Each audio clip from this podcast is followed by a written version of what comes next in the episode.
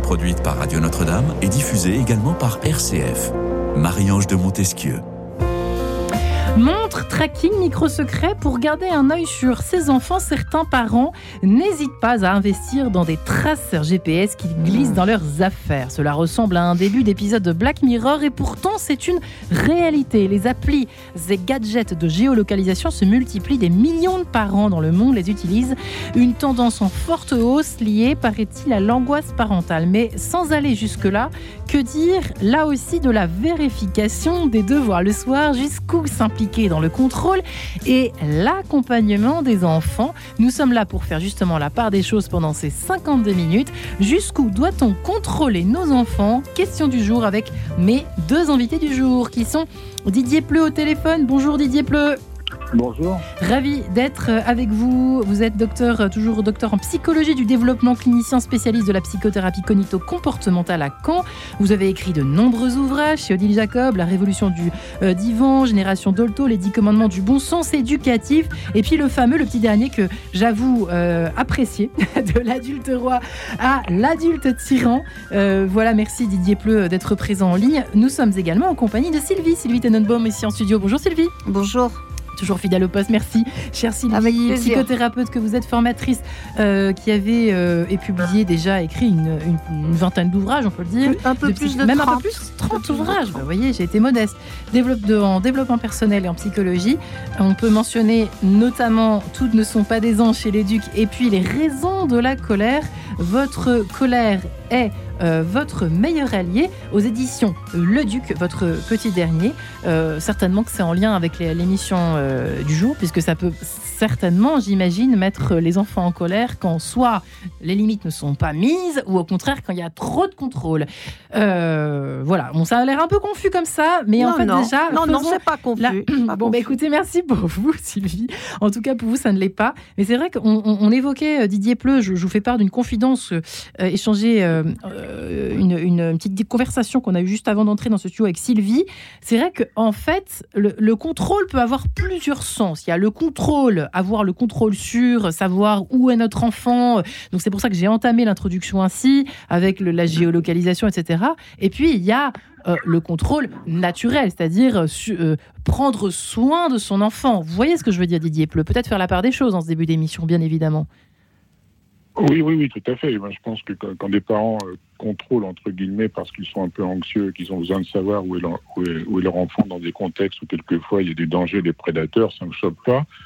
Par contre, effectivement, l'autre contrôle dont vous parlez, mais eh ben, c'est de l'éducation tout simplement. Moi, je n'aime pas tellement le terme contrôle, parce ouais. que ça voudrait dire une sorte d'éducation en aval. Vous voyez, on contrôle quand on est méfiant, quand on a des peurs, quand on ne sait plus où est notre ado ou notre enfant.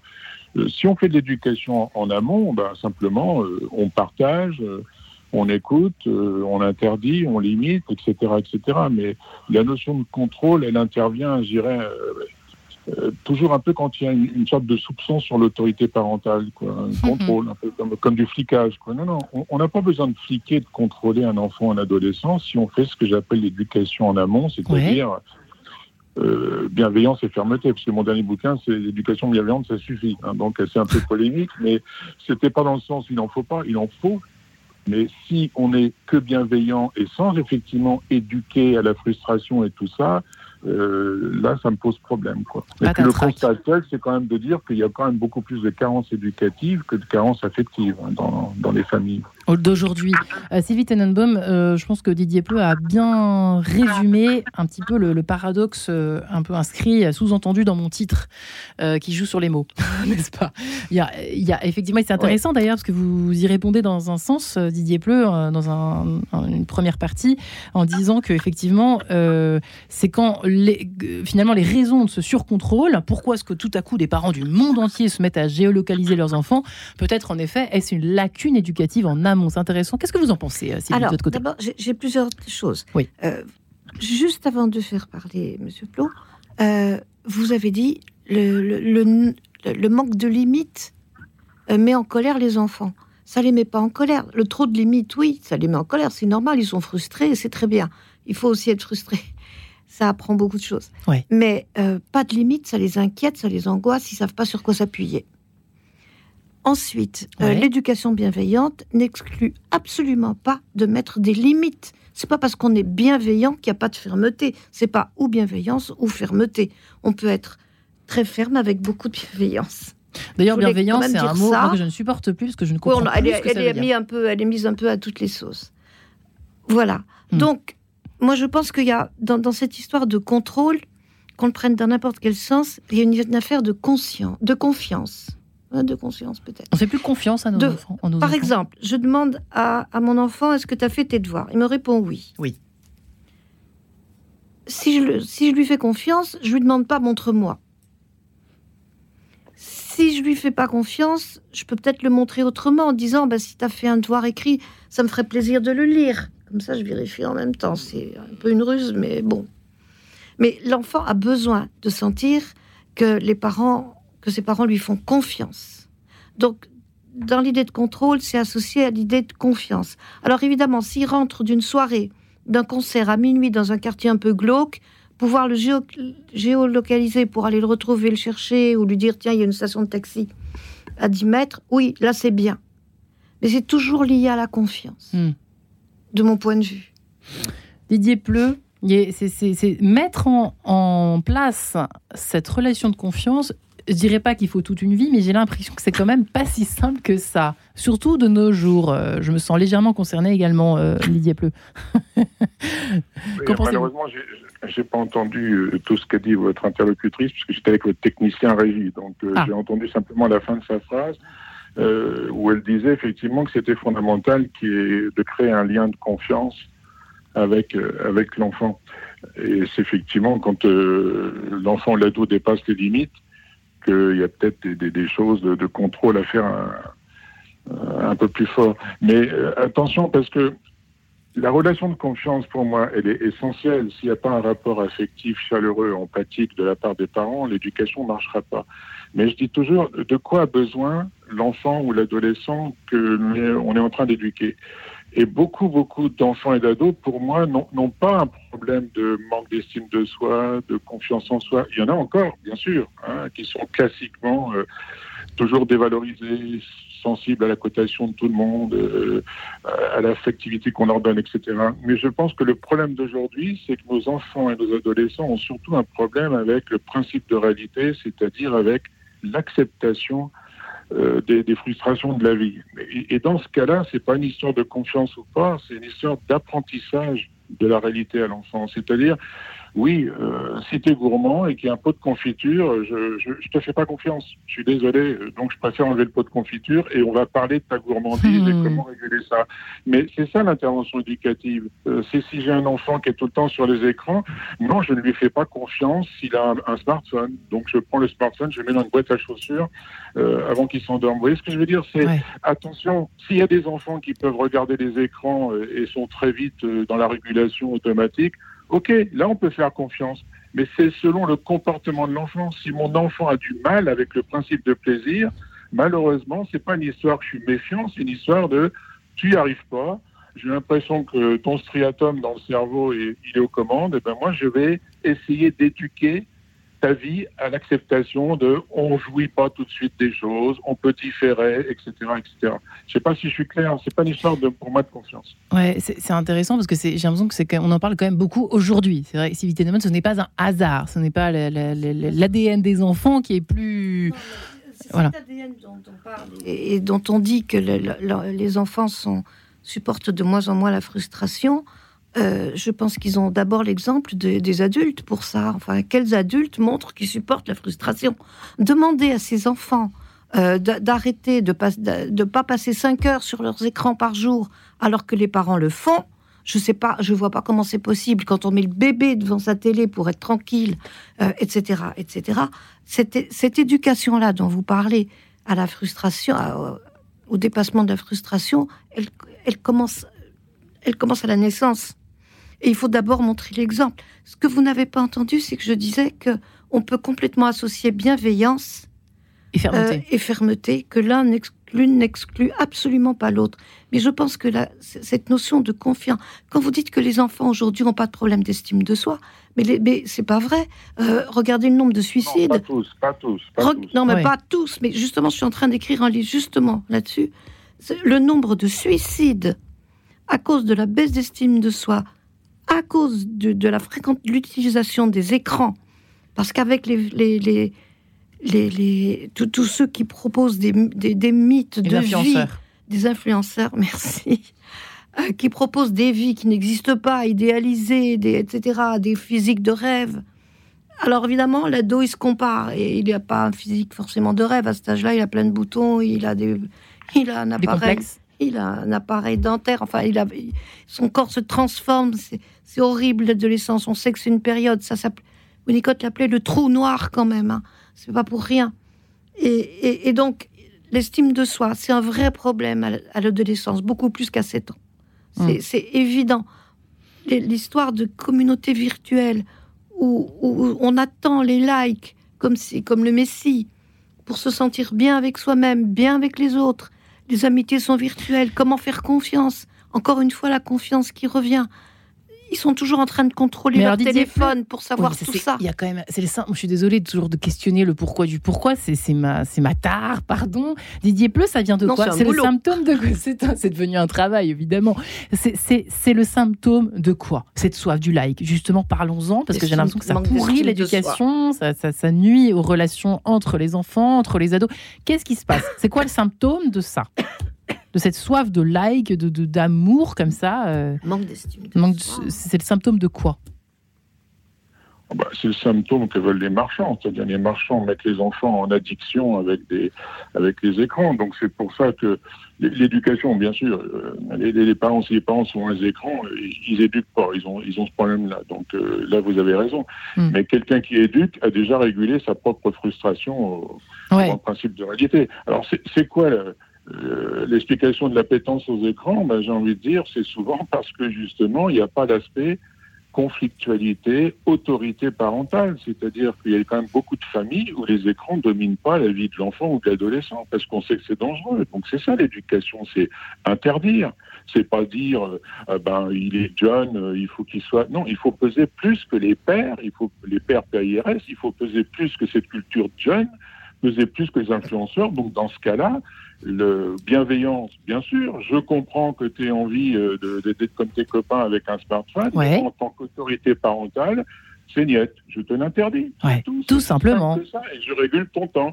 Mais les parents abandonnent, Ouais. démissionnent, parce qu'effectivement, comme a dit euh, euh, ma collègue, euh, la, la plupart sont tranquilles quand l'enfant est devant un écran, comme Ouais. ça, il, fiche la paix à tout le monde. Etc. Mais ça, c'est pas de l'éducation. Hmm. L'éducation, c'est la bienveillance. Pour moi, c'est compréhension. Vous savez, la définition de la bienveillance, c'est compré- euh, être compréhensif et indulgent. Compréhensif, je suis tout à fait d'accord. C'est ce que j'appelle l'empathie cognitive. Mais alors, l'empathie affective, je suis indulgent. Non, il n'y a pas à être indulgent parce que c'est un ado et qu'il a besoin de son smartphone. Dans ce cas-là, on est conflictuel. C'est ce que j'appelle l'autorité juste, c'est-à-dire je me pose déjà en modèle, si je peux, et en plus, euh, et puis en plus, j'ai même le droit de dire, euh, eh ben moi, je peux être devant la télé ce soir, et toi, en tant qu'ado, je te dis non. On a le droit de faire ça aussi. hein. Il y a des différences. Les adultes, les adultes ont une sexualité qu'ont pas les enfants. Les adultes ont un permis de conduire que n'ont pas les enfants. On a des différences. Mais c'est vrai qu'il vaut mieux ne pas être soi-même addict aux écrans si on veut éduquer. Mais c'est toujours un problème d'éducation dite conflictuelle. Est-ce que j'interdis des choses à l'enfant ou pas? Est-ce qu'on est en train de parler d'un phénomène générationnel euh, en- en- en- euh, Si je comprends bien ce que vous êtes en train de nous dire, Didier Plus, sous le texte, et là je soumets cela à, à Sylvie Tenenbaum ici présente, c'est que au fond, toute cette génération de parents euh, d'aujourd'hui euh, qui ont connu l'est interdit d'interdire, etc., finalement sont incapables de, de le transmettre à leurs enfants. Est-ce qu'on est un peu là-dedans finalement? Alors, il est interdit d'interdire, c'était ma génération de parents. Pas Et les- leurs enfants, vos enfants, forcément, euh, Et le pratiquent. c'était, mais c'est- pas les parents euh, de 30-40 ans aujourd'hui. Hein, C'est pas cette génération. Alors c'est laquelle maintenant? Je ne sais pas comment on s'appelle. Bah oui, mais bon, elle a hérité de ça, c'est ça que je veux dire. Elle a hérité, Elle a hérité, de ça. elle a hérité de ça. Mais ce que je voulais dire quand même, c'est que cette appétence au like, c'est même plus de l'appétence, c'est du besoin Ouais. pour se sentir exister. Besoin vital parfois. Mm. Pour se sentir exister. Alors plutôt, évidemment, interdire les écrans. Il y a plein de, il y a plein de moyens techniques pour euh, bloquer tout ça, qu'utilisent ou pas les parents. Il faut qu'ils le sachent aussi. Donc les, les parents aussi ont besoin d'être éduqués. Beaucoup, beaucoup. Mais euh, ce, ce qu'il faut savoir, c'est que l'adolescence, c'est l'âge où, où- où on, se- on se détache progressivement. C'est normal des parents. Interdire les écrans, d'accord, mais d'abord comprendre la, la détresse de ces ados qui, qui, sont, qui sont en manque d'estime d'eux-mêmes. Mais pourquoi. Pourquoi? Parce qu'ils sont, ils se comparent à ce que pas ces comme ça à mon fichus- époque. On n'était pas comme ça, nous. à, à ce que ces fichus influenceurs leur balancent dans la tête. En plus, chaque, tous les réseaux ont, ont des techniques avec les avec des, des- des- des tas de trucs. Des algorithmes, tec- hein. Des algorithmes. Merci, ça vous n'arrête pas de trouver mes mots, c'est génial. À nous deux, on se complète. Ont des techniques pour rendre addict. Mm. Et de tout ça, les parents, ils doivent, plutôt que d'interdire, dire non, je veux pas, dire je ne veux pas et je t'explique pourquoi. Ça doit suivre l'interdit, d'accord? À condition qu'il soit expliqué, mais même déjà à deux ans, hein, Mm. qu'on explique pourquoi. Pas pendant des heures non plus, mais avec des mots que Mm. l'enfant peut comprendre, donc adaptés à son âge, et en disant tous les problèmes que ça peut poser d'être sur les écrans, à la fois physiques, les migraines, les problèmes oculaires, le- la, la mauvaise position, les, douleurs musculo-squelettiques, etc. Et le Plus tous les problèmes psychologiques, Bah oui. parce que comme a dit je sais plus qui, euh, ils, ils vont avoir une, une intelligence de poisson rouge. Absolument. Alors peut-être que les poissons rouges sont très très intelligents, mais déjà en termes de temps de concentration, ils dépassent seulement d'une seconde le temps de concentration d'un poisson. Au secours Eh bien, ceci étant dit, je vous propose de nous reposer les oreilles, si ce n'est le cerveau, avec Robert Schumann et ses extraits des scènes d'enfants, opus 15 des pays lointains. À tout de suite. En quête de sens. Une émission produite par Radio Notre-Dame et diffusée également par RCF.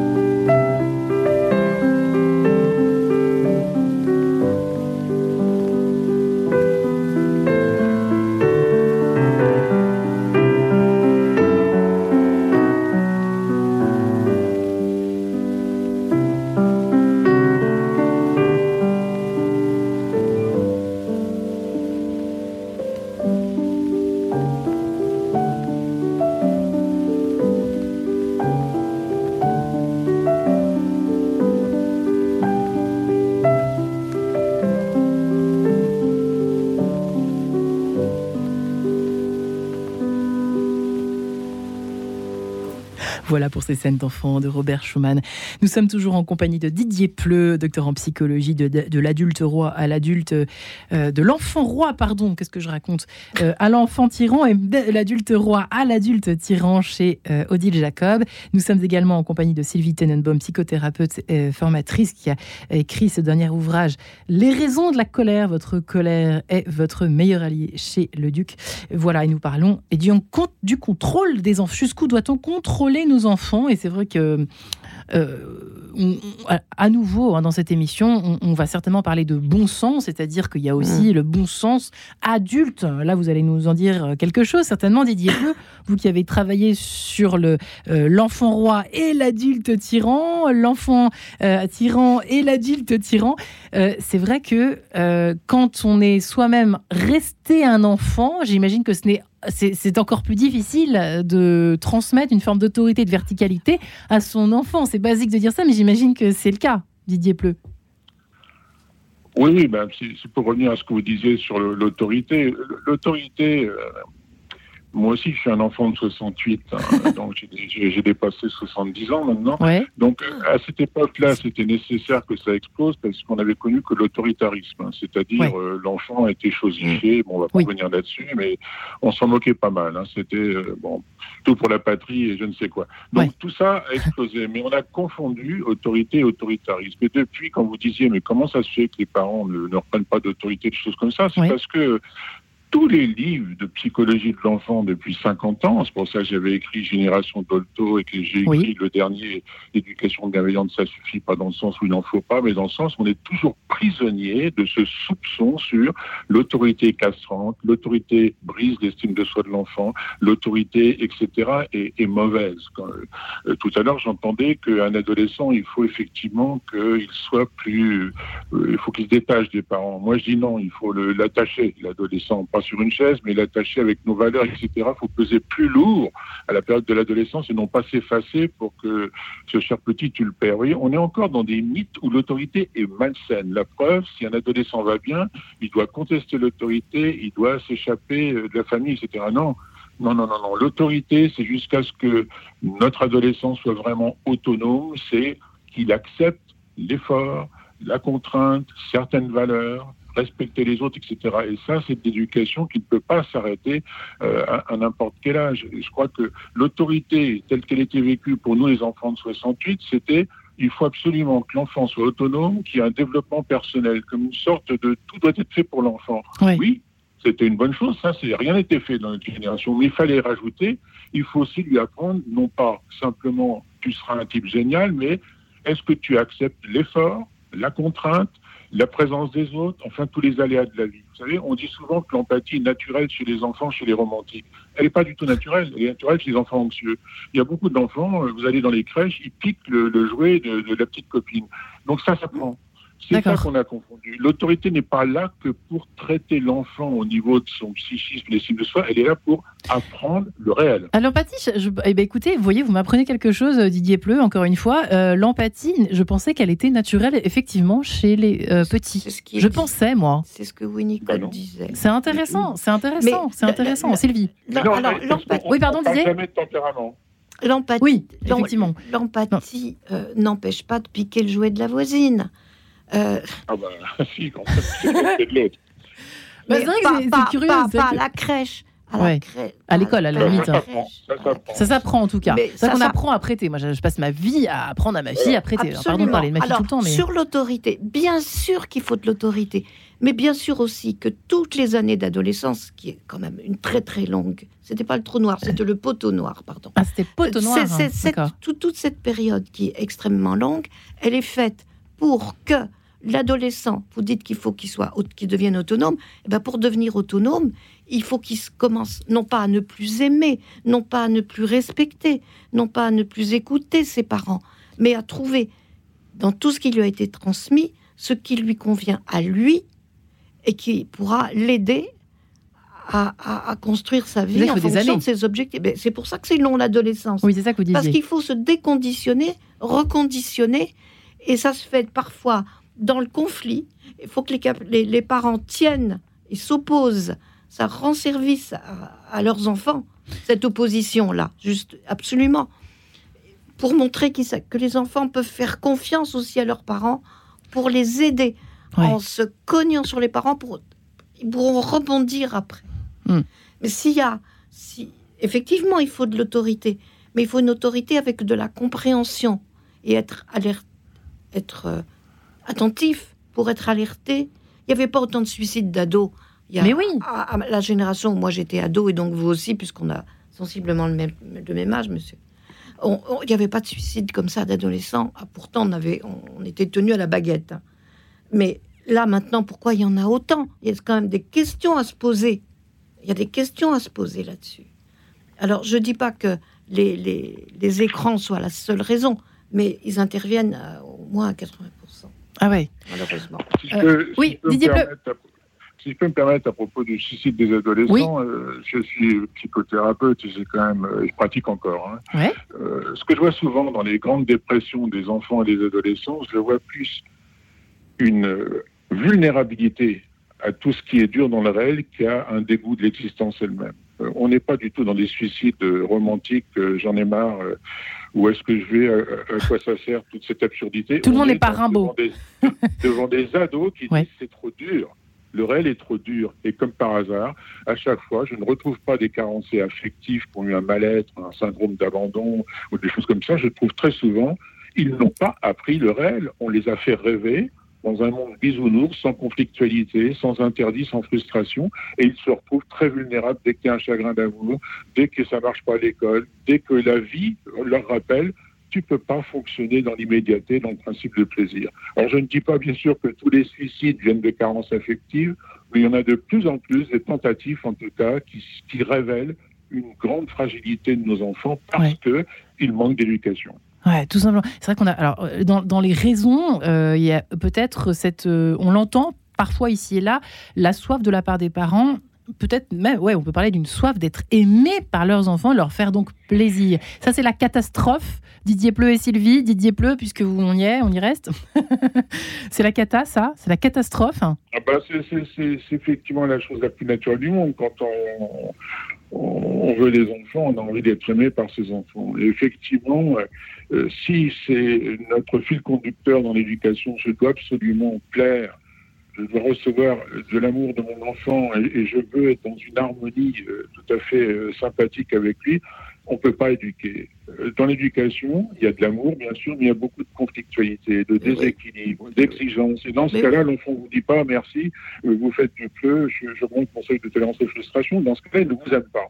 Hmm. Donc il faut accepter que dans l'éducation, on n'est pas là pour compenser nos petites névroses, sinon il faut acheter un animal et encore, on est là pour éduquer. Donc il y ait des partages, des, des, moments gratuits comme ça, d'affection, de, câlin, de tout ce que l'on veut. Oui, il y a surtout des moments difficiles où l'enfant ne va pas apprécier ce que l'on fait parce qu'on est là pour l'élever, on est à sa verticale, il y a une hiérarchie dans la famille, on n'est pas un copain, et on n'est pas simplement dans de l'amour et de l'affection, on est dans amour et frustration.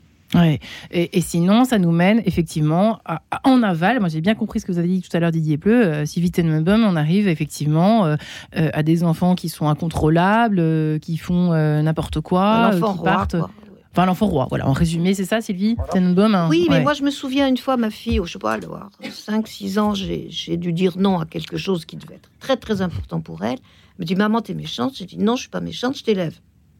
Elle a dit quoi? Eh, Ça marche ça quand on dit ça? J'essaierai. Elle a avec... dit, elle est partie dans sa chambre.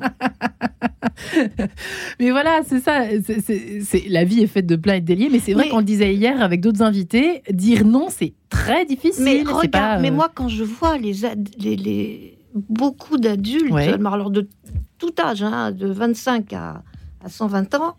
Euh, ils tellement se conduisent comme des enfants. Pourquoi on parle des adolescents maintenant? Parce que les beaucoup d'adultes, je ne veux pas faire une généralité, mais beaucoup, beaucoup d'adultes sont restés de grands ados.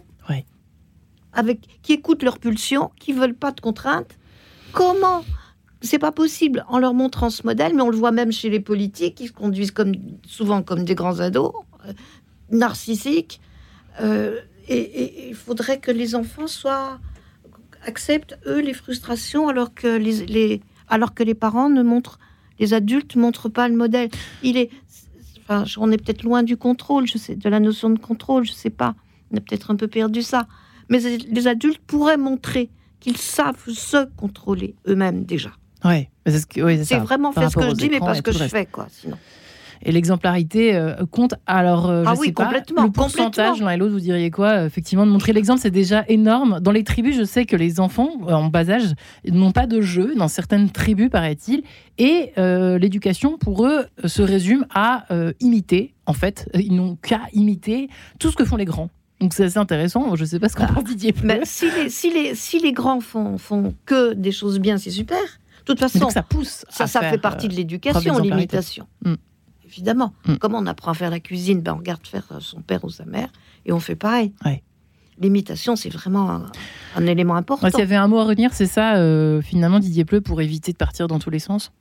L'imitation et donc bah, l'exemplarité. Oui, c'est formidable, mais enfin, l'exemplarité, euh, ça, ça, ne suffit pas. Parce que si, si, si, si, moi, je suis un papa très physique, qui adore jouer faire du sport. Si je- mon fils est un romantique éthéré euh, qui préfère la créativité, euh, même s'il me voit jouer au foot toute la journée, il va pas avoir l'appétence. C'est juste. Donc, par contre, si j'ai envie que mon fils, très poète, fasse aussi du sport, malheureusement, je me dois d'être conflictuel une fois de plus, c'est-à-dire, excuse-moi, t'aimes pas trop le sport, mais il y a au moins un minimum vital. Vous voyez ce que je veux dire? C'est pas Ouais. simplement être un modèle, c'est aussi attentif au tempérament de son enfant, qu'est-ce qui lui manque et qu'est-ce que je peux lui proposer? Et Didier Pleu, avec la nourriture et les habits, mais alors la nourriture, je pense que c'est un chapitre entier. Mais par Oh. exemple, euh, on, est un peu en, en dehors du contrôle, mais juste euh, parce qu'on on vous a tous les deux, donc c'est l'occasion de vous poser la question. Parce que ça, ça, je pense que ça nous taraude tous les parents. Faut-il obliger les enfants dès l'âge de 1 ou 2 ans à manger leur brocoli, quoi? Ou comment, euh, comment apprendre, là pour le coup, à dépasser euh, le caprice du euh, non, j'aime pas, et ça Bah, fait des Tu enfants rois? goûtes d'abord. Et tu goûtes d'abord. Didier Pleu, on est d'accord, tu goûtes d'abord. euh, Oui, oui, bien sûr. Alors, Non. pas du tout le gavage qu'on a connu Oui. quand on était gamin avec nos parents T'as le droit de pas aimer, euh, mais tu goûtes tes d'abord. goûts, etc., on s'en fout. Mais c'est vrai que c'est là la conflictualité. Ouais. C'est-à-dire, j'ai pas envie, mais on te demande pas d'avoir envie ou pas envie. Quelqu'un fait la nourriture pour toi, Ouais. c'est un principe de politesse de goûter. Si Ouais. on voit effectivement que c'est en complète contradiction avec le goût de l'enfant, on n'insiste pas. Mais Ouais. la plupart du temps, quand on exige que l'enfant goûte, moi je suis désolé, tous mes enfants mangent de tout. Par Ouais. contre, je vois effectivement dans ma famille des petits enfants qui sont très difficiles, mais à chaque fois que la, la- la petite fait la, grimace, eh ben, on transforme le brocoli avec une bonne patate. Ça, c'est de la permissivité. Le truc, c'est Ouais. pas de la gaver, c'est de dire on goûte tous les animaux. Mais quand mes petits enfants viennent chez moi, Ah, on est en Ah, train il de perdre Didier. Pleu. ouais. On va essayer de le, rattra- de le récupérer d'une façon ou d'une autre. On est en s'est arrêté avec le, le, le brocoli en, en forme de dinosaure. Mais Et moi, j'aime pas les brocolis. moi non plus. Et je voudrais pas Mais je les mange force. quand même quand on m'invite, par contre, vous voyez. Bah, quand on m'invite, je dis un tout petit peu de brocoli. Voilà. Mais euh, on se sert un petit peu. Mais c'est une question d'éducation, évidemment. d'éducation. Évidemment. Mais c'est vrai qu'aujourd'hui, on a envie de faire plaisir pas aussi à- l'air du temps, quoi. hein. Il faut avoir envie de faire plaisir. Le problème avec la nourriture pour les enfants, c'est la malbouffe. Bah oui, c'est les burgers, c'est les pizzas, c'est parce Ouais, que c'est est tellement pratique. Bon, là, on est dans un- 15 émissions. Là, on est complètement sorti de notre affaire On est de oui. Alors, vous parliez de la nourriture et vous parliez des vêtements. Alors, les, vêtements, on peut contrôler un petit peu quand même. Euh, mais c'est ça, ça a toujours existé, même quand j'étais moi ado. Il y a la notion de bande, et la bande, elle se stigmatise. Ah non, mais moi, je parle de l'enfant, euh, dès l'âge de 2-3 ans, vous Ah, voyez. tout petit, petit. Bah oui, Ah, bah, parce que maintenant, c'est ça, petit, hein. On lui choisit. Demande à Didier Pleu, il va vous, il va vous dire, il va vous raconter Non, mais que maintenant les parents demandent à leurs enfants ce qu'ils veulent mettre. Hein, Hein, Didier Pleu, c'est dans votre Mais bouquin. ils ont du temps à perdre. Ils ont du temps à perdre. Ah bah peut-être, mais écoutez, ça se fait. Hein. Ou, ou alors au contraire, ça les met dans un état de... de, de, de- Bah, ça les rend incapables. Enfin, En tout cas, les, les- ça n'arrange certainement pas les parents non plus. on D'abord, c'est important que l'enfant aime ses vêtements. C'est important. Mais il a pas à deux ans, il va pas choisir ses Bah vêtements. non, je suis c'est désolée. absurde. hein, C'est Je suis absurde. désolée. Non mais lisez les forums, vous allez vous, vous allez rire. Enfin, c'est vraiment ça qui est écrit partout. Les, les parents maintenant demandent c'est- euh, c'est leur avis aux enfants dès Non, mais alors de- les parents, c'est pas des mois. parents là. Ils sont encore adolescents. Hmm. Ils font avec leurs enfants comme ils voudraient qu'on fasse, comme ils font pour eux, quoi, finalement. Et donc là, qu'est-ce qui se passe un petit peu plus tard? Eh bien, euh, les enfants cata. cherchent à transgresser, et c'est là où le contrôle, effectivement, arrive trop tard, finalement. Il est beaucoup trop Et c'est pour tard. ça que les tellement de parents géolocalisent leurs enfants, euh, euh, font, partent dans l'excès inverse parce qu'ils n'ont plus le choix. C'est ça, c'est toujours c'est pareil. ça, Quand il y a du pas assez, après il y a du trop. C'est comme ça que ça marche? C'est comme ça que Hmm. ça marche. Didier Pleu? Ah, Oui, on l'a retrouvé.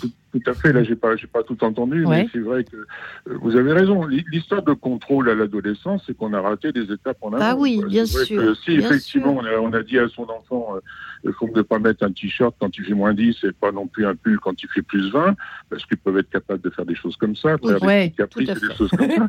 Mais à l'adolescence, il faut aussi continuer, parce qu'à l'adolescence, je répète, la, la culture jeune va faire qu'il faut avoir telle, euh, euh, telle chaussure, tel t-shirt, etc. Et les Donc, marques. c'est là que le parent a le droit de dire oui, bah, je sais que tu préfères le rose, mais moi, je suis désolé, euh, un truc aussi flashy comme ça, c'est, je suis pas d'accord. On a le droit, en tant que parent, de dire voilà mes valeurs, voilà mes goûts. Jusqu'à tu quel âge pourras les rejeter une fois que tu seras adulte et autonome complètement. Ouais. Tu pourras dire c'était taré l'histoire de tout le temps avoir les, les, les baskets blanches.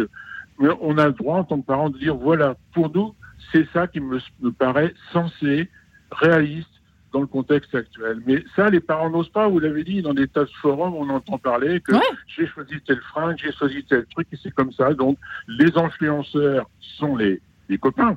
sont plus importants que les parents. L'autorité, c'est effectivement à un moment donné de dire je suis pas d'accord avec ce genre de fringue. Je me souviens quand il y avait un, un ado qui arrivait avec une coiffure d'Iroquois, je lui disais, moi je suis désolé, euh, on n'est pas au XVIIIe siècle. Euh, ouais, ouais, vous vous prenez pour qui? Et puis il revenait huit jours après, il avait été chez le coiffeur. Ah bah voilà, bah voyez comme quoi la parole de Didier Pleu, euh, c'est dix ans d'éducation ratée, boum Didier Pleu après, ou Sylvie, et boum, ça y est, ça revient à l'endroit. Bref, Isabelle Aubray, si vous le permettez, avec Ah. les enfants, et on se dit à tout de suite, à tout de suite. Quête de sens. Une émission produite par Radio Notre-Dame et diffusée également par RCF.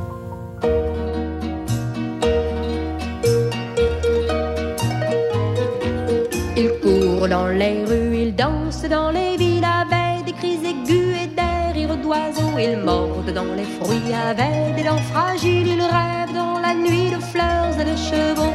Les enfants, les enfants, ils ont les genoux tendres aux pierres, des chemins et des petites mains et des lèvres si douces et des paupières bleues. Ils ont de gros chagrins quand tout ne va pas bien, que la vie n'est pas douce, les enfants. Ils grandissent un jour, ils bâtissent des villes, ils se disent monsieur, ils ont l'air importants, mais ils meurent d'amour et quand les mandolines leur déchirent le cœur, ils pleurent comme au temps des enfants, des enfants. Ils apprennent l'argent, ils partent pour la guerre, ils s'en vont dans le ciel, ils inventent demain, mais comme les enfants, c'est pour une bergère qu'ils commencent un matin à bâtir leur maison,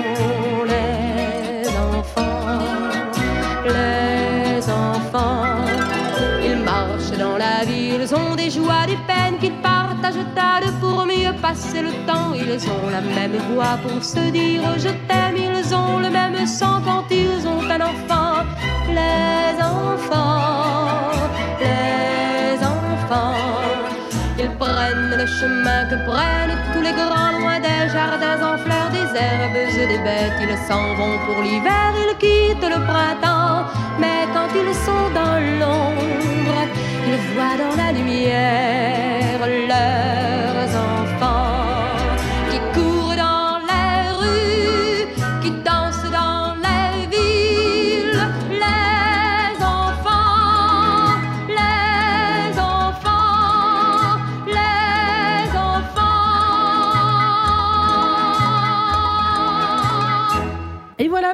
Isabelle Aubray et les enfants. Quelle note délicieuse dans cette émission en quête de sens sur Radio Notre-Dame et RCF. Jusqu'où doit-on contrôler nos enfants? C'est pas si simple et on embrasse tous les parents euh, qui nous écoutent, dont je fais partie évidemment maintenant. Et euh, je sais à, quel point ce n'est pas facile. Nous savons tous autour de cette table à quel point il, est peu aisé euh, d'éduquer en disant qu'on a réussi. à les éduquer, nos enfants, nos chères têtes blondes ou brunes. Didier Mm. Pleu est avec nous en ligne, docteur en psychologie. Euh, L'éducation bienveillante, ça suffit, de l'adulte roi à l'adulte tyran, etc. etc. Sylvie Tenenbaum euh, et euh, la les raisons de la colère, mais pas seulement, puisqu'elle a écrit euh, une trentaine d'ouvrages, effectivement, sur l'éducation et autres. Et nous parlons effectivement de cette histoire de contrôle, d'avoir euh, une main ferme, mais enfin une main ferme, d'être ferme, suffisamment ferme, en même temps suffisamment bienveillant, en même temps euh, avoir la dose de confiance suffisante, essayer de tâtonner aussi dans la compréhension et dans les- la connaissance, l'apprivoisement de nos enfants, parce que il y a des, vous avez parlé de tempérament, Didier Pleu, tout à l'heure au début de Mm. l'émission, hein. Mais j'imagine que ça, évidemment que ça rentre en ligne de compte. Il y a des, on en parlait avec Sylvie à l'instant. Euh, il y a des, des enfants qui, qui, qui sont très très obéissants dès le départ, presque naturellement, et d'autres Mm. moins. C'est c'est vrai ou pas ça? Oui, tout à fait. Ça, c'est. J'étais récemment dans une réunion de- du groupe de la petite enfance Boris Cyrulnik et, on, et on- on- on évoquait ça il y a quelques mois. Et Ouais. c'est vrai que j'ai parlé de tempérament et je voyais un petit peu que ça brusquait parce qu'en fait, en psychologie, on n'aime pas trop parler de tout ce qui est biologique inné. Et effectivement, si on éduque des enfants de la même façon alors qu'ils ont des tempéraments différents, euh, c'est absurde. Ouais. Ma fille aînée était extravertie, j'ai plutôt tendance à lui dire coupe pas la parole, euh, écoute un peu tes frères et sœurs. Ouais. Euh, La, la dernière qui était plutôt introvertie et qui a fait une, une école d'art, je lui disais plutôt d'ouvrir les fenêtres et de la pousser à s'affirmer. Je- Ouais. Je, lui- lui apprenais des choses. Donc on ne peut pas élever les... Et, par rapport à cette histoire d'intolérance aux frustrations, nous ne sommes pas à égalité. On le sait maintenant avec les neurosciences, c'est ce fameux striatum là, qui est le creuset du principe de plaisir. On verra un jour qu'on n'a pas le même et qu'il n'y a pas la même puissance.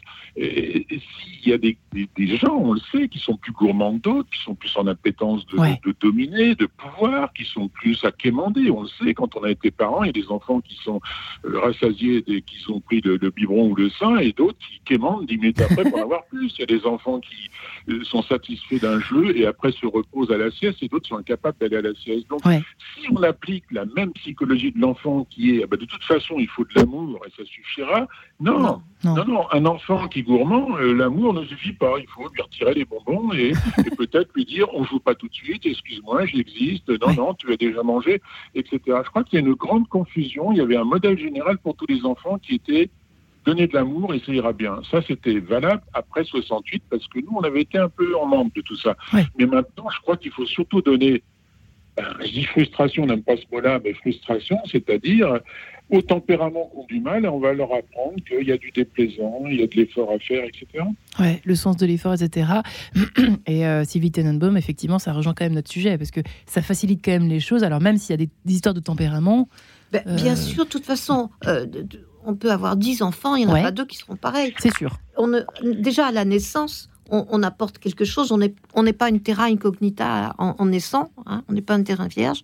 Donc, il faut, ça, il faut aussi savoir s'adapter et la fermeté et la bienveillance à chaque enfant en fonction de, qui il est, de comment il est. Vous parliez extraverti, introverti. Ben, bien sûr, évidemment. C'est l'aventurier qui va prendre des risques. Peut-être faudrait-il que plus de parents, j'imagine, ce serait l'idéal, s'informent un peu, lisent quelques livres, les bons en plus, parce qu'il y en a beaucoup de moins bons, mais les, très bons, sans doute les vôtres aussi, pour savoir comment on fait quand on est devant un enfant. Hmm. Moi, quand je suis sortie de la clinique, je me dis bon, je voudrais un mode d'emploi, s'il vous plaît. Ce serait trop facile, cette histoire-là. C'est ça. Il n'y en a pas. Heureusement que vous existez les uns les autres quand même, euh, qui avaient les pieds sur terre. On peut faire le choix aussi euh, des, euh, des conseils. à absolument, On peut faire le ménage, mais il faut le faire. Il y, a du ménage. Il faut faire le ménage par contre, ça c'est sûr. Il y, a du ménage à faire, mais c'est, mais vraiment, c'est un métier à temps complet d'être parent. Ouais. Et, on, et ça s'apprend, ça s'apprend euh, sur le tas. Qu'est-ce qui se passe dans la tête de ces parents qui, géolocalisent leurs enfants, Didier Pleu euh, et, Sylvie mm. Tenenbaum? Qu'est-ce qui se passe dans la tête de ces parents? Pourquoi est-ce qu'ils font ça Ces millions de ah bah, parents? c'est de la peur, justement, quand un enfant il est hors contrôle parce qu'il y a eu toutes les carences dont on a parlé avant, et bien, il reste plus que, que trouver des, des, filets de secours avec les géolocalisations, etc. Mais c'est quand même aberrant d'avoir besoin de faire ça euh, au lieu de dire à l'enfant euh, je sais avec qui tu vas, je sais qui tu fréquentes, je suis d'accord ou je suis pas d'accord. Ça veut dire que bah il y, a, rien eu et on va les, les ça, ça, va être euh, George Orwell quoi, 1984, quoi, les caméras partout. Non, c'est pour moi c'est un aveu, un aveu d'échec. Je ne parle pas de la géolocalisation d'un tout petit si on craint qu'effectivement dans un mm. quartier etc. S'il est tout, tout seul, ça c'est autre chose. Mais pour revenir à ce que vous disiez par rapport à l'éducation, c'est la, réponse quand on dit mauvais et des bons conseils, c'est le bon sens. Moi, j'arrête pas de dire ça dans des conférences en disant mais arrêtez de croire que tout ce que disent nous les experts, c'est des vérités. Nous sommes dans les sciences molles. Donc, réajustez ce qu'on dit avec la réalité. Moi, j'arrête pas de prôner amour et frustration. Mais si vous frustrez plus vos enfants dans les jours qui viennent et qui sont toujours aussi difficiles, c'est que je me suis trompé.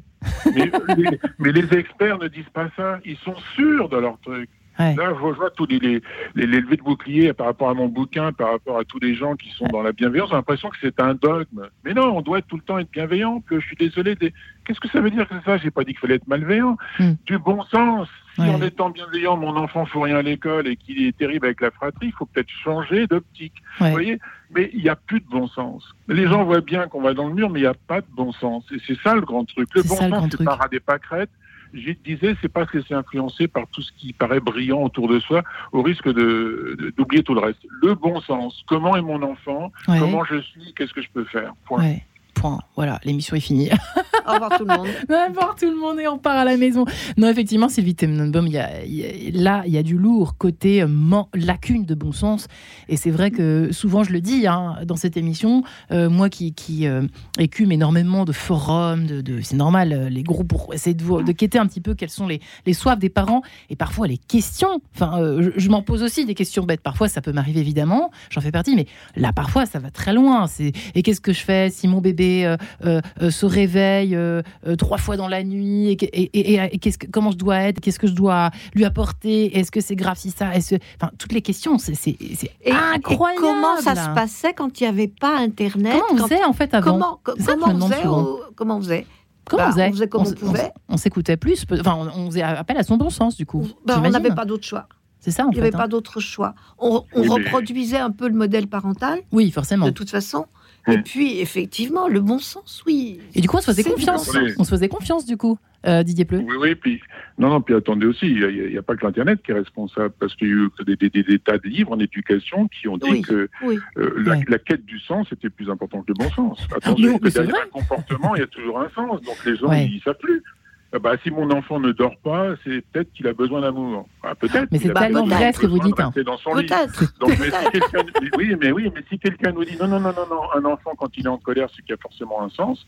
Eh ben là, vous Mais vous pouvez bon pas sens. savoir. Mais même moi, qui suis pourtant, qui, qui anime tous les jours cette émission, mais le nombre de fois où je me fais prendre au piège de ce sens. Moi, je vais aller voir Didier Pleu, vous voyez C'est la, culture française. et C'est la Impressionnant. quête du sens. C'est la quête du sens. Vous voyez, d'où l'émission, mais c'est vrai que Ah, quand ça s'applique tous les matins et tous les soirs, qui c'est sont embêtant. toujours, qui seront jusqu'à jus- éternellement dans la quête du sens de leur vie. hein. Mais la- la- le sens de sa vie, c'est le sens qu'on veut lui c'est autre donner. chose. Ça, c'est autre chose. En revanche, donner du sens absolument à tout ce que fait notre enfant, à toutes ses attitudes, être là comme ça, vissé sur, euh, sur ses attitudes, sur ses humeurs, etc. Ça, ça n'a plus de sens. Bah, c'est trop. absurde. Trop de sens, tu le sens comme trop de Ah bah tout, oui. tu- On est d'accord. On est d'accord. On est d'accord. Euh, S'il y a des, trop de répétitions d'un comportement, d'une attitude, de, de- etc., là, on peut, on peut se poser des questions, mais alors on va voir un spécialiste, on va voir un psy, un Quand vraiment, c'est pas pédopsychiatre, normal, etc., etc. Il hurle toutes les nuits. On a Bah, tout essayé, là, hurle d'accord. toutes les nuits, qu'on a tout essayé, qu'apparemment il n'y a rien de bizarre, eh bien évidemment qu'il y a, il y a aussi du sens. Mm. Derrière la colère, il y a du sens. Euh, J'ai écrit un bouquin dessus. C'est- Non, pas toujours. Ah ah Didier Pleu. Il y a des colères qui sont simplement des crises devant la frustration. Et il y a des Eh ben, colères c'est le sens. Ah oui, C'est le d'accord. c'est pas un sens, c'est c'est une réaction. Non, mais c'est une réaction saine. hein. Non, mais quand on est tout petit, c'est Mais euh, alors, on ne donne pas le même sens au mot sens. si- Euh, oui, voilà, peut-être. Enfin, en tout cas, ne nous égarons pas trop. Mais c'est Non. vrai que, euh, pour le coup, plus on, on, on- on accompagne. Mais c'est vrai que c'est pas facile de tenir, de laisser, par exemple, pleurer euh, un petit peu son bébé euh, la nuit quand C'est on sent que c'est vraiment. Je peux vous assurer, pour être passé par là Bah tout oui. récemment, c'est très difficile. très difficile. Mais n'empêche qu'après, eh ben, je vous assure que après, le va. résultat est extraordinaire. Après, je remercie mes, mes, mes grandes sœurs qui sont beaucoup plus vieilles que moi et qui ont eu euh, pas mal d'enfants et qui m'ont donné ce conseil-là. Mais il faut prendre sur soi, Il vraiment. faut tenir. hein. Il faut tenir. Et c'est vrai que ça demande là, là pour le coup de l'effort. Ça demande de, bah oui, de pas Mm. suivre son instinct, de, de, de foncer faire un gros câlinou à son enfant. ça commence tôt, mais j'imagine que ça, ça se joue dès, dès, dès le- Ah, la le petite départ. enfance. hein. Dès le départ. Ouais, ces histoires de, Tout de fait. résister aux tentations qu'on peut avoir, à être gentil, à être bienveillant. euh, Didier Pleu, en Et fait, c'est ça pas va loin. forcément être gentil d'ailleurs que, que de dire oui tout le temps à l'enfant. C'est pas de la gentillesse. Oui, c'est la C'est preuve. de, c'est de la Ouais. faiblesse. Hmm. C'est de la faiblesse. C'est de la peur en de ne pas être aimé ou Ouais. je sais pas quoi. Mais si j'ai pas envie de m'embêter avec mon enfant. Et donc ça, ça se, ter- ça, ça- ça se termine comment? À à 12, 13 ans euh, Mal. Ça se termine avec une puce, une puce dans, le car- du- dans le cartable pour savoir si euh, voilà l'enfant est allé passer par je sais pas quel bar ou je, bon, j'en sais rien, je sais pas ce qui se une passe. dans fois la- qu'on le sait, on fait quoi? Et qu'est-ce qu'on fait de ce Alors, est-ce que l'enfant doit être au courant? Est-ce que l'enfant doit être au courant ou pas du contrôle? Non, bah ça, j'en sais rien. Didier Pleu. Je voudrais avoir votre avis, s'il vous souvent, plaît. bah, oui, bien sûr. Si, si, si, si, si je suis avec un enfant gourmand qui a tendance à acheter des bonbons et Non, non, je la pense de la dis, bah, puce. excuse-moi, Oui, mais justement. je vais vérifier sous le lit. Ouais. D'accord, Euh, Excuse-moi, ben, le- c'est ta zone d'inconfort, c'est ta zone rouge, ben, j'y vais. Si je soupçonne que j'ai un ado tout le temps avec des pétards, etc., ben, je vais renifler un peu dans les tiroirs. Mais Ouais. répète, ça, c'est l'échec, c'est l'éducation en aval. on a raté beaucoup d'étapes avant, parce que tous les ados fument pas du shit, tous les ados Non, ne bien n'envoient sûr. pas pète leur père, et tous les ados Ouais. ne, ne sont pas opposés à l'école. Mais pour le coup, ça peut être intéressant pour. Alors, parce que euh, c'est jamais. Rien n'est jamais trop tard dans cette émission, vous le savez bien. J'espère, Didier Pleu, quand même, que même, même s'il est très très tard Ah, et non, qu'il y a non, eu. non, non, bah, euh, Voilà. j'ai pris assez d'adolescents comme ça euh, dans les consultations pour savoir qu'un un enfant, un ado est extrêmement modifiable. Ouais. Surtout quand on reprend l'hypothèse euh, éducative. Quand je faisais autorité, je les reconstruisais. Non, non, bien Ouais. sûr qu'on peut reprendre de l'autorité à n'importe quel moment, mais malheureusement, il faudra euh, passer quelquefois par le fil dans ta chambre, euh, le contrôle, pour reprendre vraiment une notion d'élever son enfant. Mais rien n'est trop tard, absolument pas. Non, non. Euh, L'humain euh, est modifiable. Mais c'est vrai que là, pour le coup, c'est le côté positif, peut-être le seul, de, de- du tracking, si, si c'est affreux ce terme, hein, désolé, mais bon, c'est comme ça, la géolocalisation, c'est un peu long à dire. Euh, c'est la seule qualité, la, la seule qualité de ces, de ces nouveaux systèmes, c'est que quand c'est allé beaucoup trop loin, là, on a la preuve factuelle que l'enfant, l'ado, euh, par exemple, est passé euh, Fait une bêtise. euh, chez le boulanger quand c'est, euh, bah, voilà, pour euh, reprendre Oui, l'image mais- de la gourmandise, ou a fait, euh, voilà, je sais pas quoi. euh, Et ça encore, c'est pas le plus grave. hmm. Non, non, puis ils voient beaucoup de séries américaines, donc ils savent enlever les puces des téléphones, vous inquiétez pas. Donc le tracking. Ouais, en fait, c'est un effet de mode, mais. euh, C'est vrai. Ouais, finalement. C'est vrai que maintenant, nous, on voit en gros plan comment on fait. Hein. Ouais. J'ai encore vu hier soir dans un film. J'ai Bah, pas tout écoutez. bien compris, mais c'est Ne dites pas le nom de la série si jamais il y a des ados qui nous écoutent. On ne sait jamais. Euh, en tout cas, effectivement, le- l'idée de, de mettre effectivement une géolocalisation, euh, là pour le coup, en accord, par exemple, avec, avec son ado qui sort euh, dans un quartier euh, voilà, euh, moyen, moyen, moyennement fréquenté. Bon, là, il n'y a rien. J'imagine que c'est pas une si mauvaise idée. Ça existe, profitons du tout, système. mais tout à fait. Oui ou non Tout à que nous, fait. c'était pas ça. Nous, euh, nous, à notre époque, c'était pas ça, effectivement. Il y avait tout. rien, mais euh, on prenait le risque et puis voilà, on se posait même pas la question. C'était qu'il y avait ça n'existait pas, donc on faisait avec. Mais Ah euh, non, on, on faisait psychologiquement, c'est Non, mais on inter... enfin, si je prends mon exemple à moi, moi j'interdisais certains quartiers à partir de certaines heures. oui, voilà, simplement. Et je pouvais pas su- ou Le alors bon je sens. n'allais pas suivre derrière. Mhm, Oui, le bon sens. Finalement, bah oui, c'est ça le, problème un petit peu. C'est un peu le système peu pervers, c'est qu'on qu'on on mise sur la technologie. Euh, en fait, on revient à l'idée de l'aval. Didier Pleu. Parce que c'est vrai qu'on peut se dire naturellement, non, mais tu sais, c'est quand même plus safe, comme on dit, c'est plus sécurisant de savoir que mon ado, au moins, là au moins, on sait où elle est, où il est, et euh, euh, il peut rien arriver, euh, c'est au cas où. On se donne bonne conscience finalement pour terminer Didier Pleu quand on fait ça, quand on puce ou quand on géolocalise. Oui, oui, oui, ben, c'est- sympathique, mais ça ne Ouais. résout rien. Ça me fait penser au tracking des animaux. hein. Un chien qui a un tracking, Ouais. qu'on on l'a pas tellement bien élevé, c'est des figures. Ce sera le mot de la fin. Je vous remercie, Didier Pleu. Merci beaucoup, vous qui, euh, qui êtes venu avec, avec cet ouvrage L'éducation bienveillante, ça suffit, qui donne pas mal de pistes hein, pour euh, être équilibré dans sa façon d'éduquer ses enfants chez euh, Audi Jacob. Merci beaucoup, Didier Pleu. Euh, merci, Merci. également, merci à vous, merci Sylvie Tenenbaum, merci Sylvie. Avec plaisir. on peut, tu vous mentionnais évidemment ce dernier ouvrage, Les raisons de la colère, votre colère est votre meilleur allié chez les Vous viendrez certainement en parler dans cette émission. On en consacrera une sur la colère. Voilà. Émotion, point d'interrogation, trois petits points. Eh bien, bonne euh, chance à tous les parents, encore une fois, qui nous écoutent. On vous embrasse chaleureusement et on vous dit à très bientôt et bonne soirée à tous. Au revoir.